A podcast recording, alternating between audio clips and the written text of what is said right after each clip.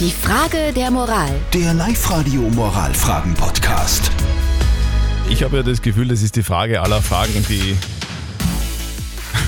Ja, es ist eine wirklich wichtige die Frage der schwierigste Moral. Frage aller Zeiten, die, glaube ich, in jeder Beziehung irgendwann einmal gestellt wird. Nämlich die Frage, darf ich ins Handy meines Partners reinschauen, dann, wenn ich einen begründeten Verdacht habe, dass er mich betrügt? Das ist die heutige Frage der Moral von der Hanna aus Everding. Und ihr habt uns viele Meinungen reingeschickt als WhatsApp-Voice an die 0664 40 40 40 und die 9. Vielen Dank dafür. Wir können jetzt nur einen Teil daraus äh, spielen und das ist eure Meinung. Ich darf wirklich nur ins Handy reinschauen, wenn der Verdacht wirklich da ist und das auch fast schon ein bisschen bezeugen kann und ich das aus sicherer Quelle weiß. Weil ich jetzt ein bisschen eifersüchtig bin, da ich das auf keinen Fall da, weil man versteht Sachen oft schnell falsch am Handy, das was wirklich gar nicht so ist. das geht sich gar nicht aus. Das ist dermaßen frech, wenn man sowas macht. Also wenn sie wirklich so eine Panik hat davor, dann, dann muss wirklich die Beziehung überdenken und auch an sich selber arbeiten. Das tut man einfach nicht. Nein, das macht man einfach nicht.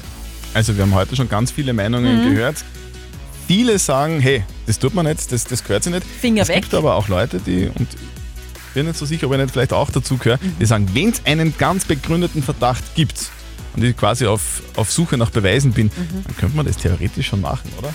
So, jetzt brauchen wir die Meinung von einem Experten, einer Expertin. Was sagt unsere Expertin, Life-Coach Konstanze Hill dazu? Nein, einfach nein. Es ist sein Handy, es geht dich nichts an. Es gibt viele Möglichkeiten, wie du es herausfinden kannst. Gespräche helfen, du kannst sagen, da passt was in der Beziehung nicht, du fühlst dich da nicht wohl, dieses und jenes stört dich, du kannst ein Coaching machen, du kannst in eine Paartherapie mit ihm gehen. Aber ein privates Handy bleibt ein privates Handy und wir haben einfach sowas wie ein Briefgeheimnis. Okay, also die Meinung auch unserer Expertin ist ganz klar, es ist ein absolutes No-Go. Liebe Hanna, also das Handy deines Freunds ist tabu, wenn du ein Problem hast, wenn du Angst hast, dass du betrogen wirst, dann sprich mit ihm drüber. Die Frage der Moral. Der Live-Radio Moralfragen-Podcast.